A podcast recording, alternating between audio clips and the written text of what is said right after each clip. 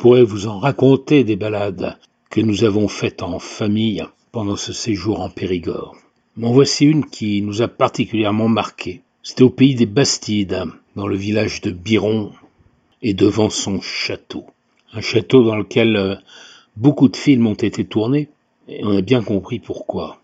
Dès que l'on arrive, que l'on sort de la forêt, une silhouette imposante, immense, se détache dans le ciel bleu.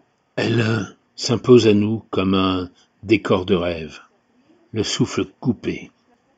On va nous apprendre pas mal de choses sur son architecture, qui est atypique, car elle mêle euh, des styles qui partent du XIIIe siècle jusqu'au XVIIIe.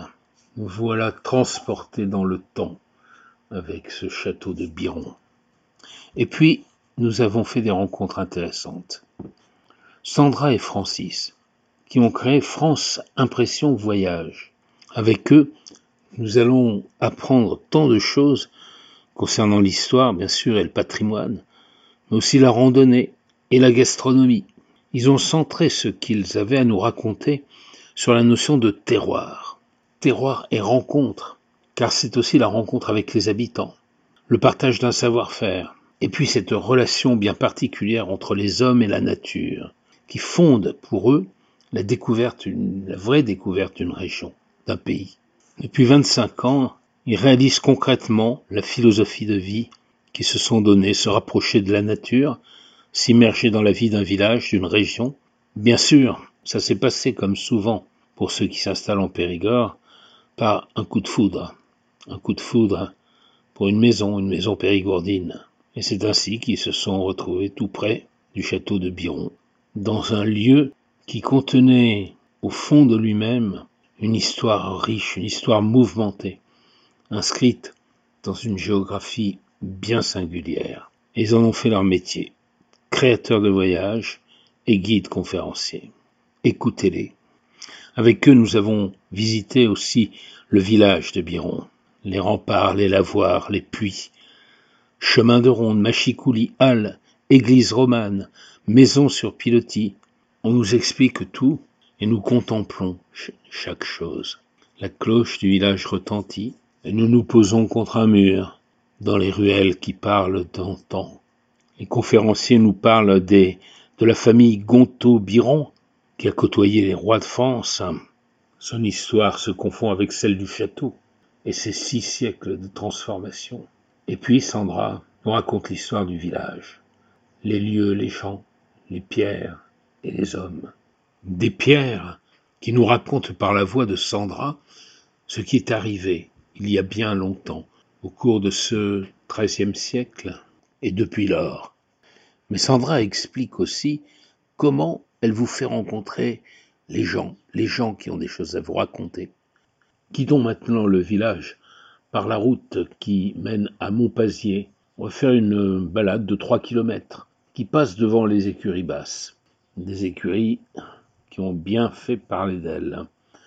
Vendues il y a plusieurs décennies par le châtelain, et les villageois n'étaient pas contents.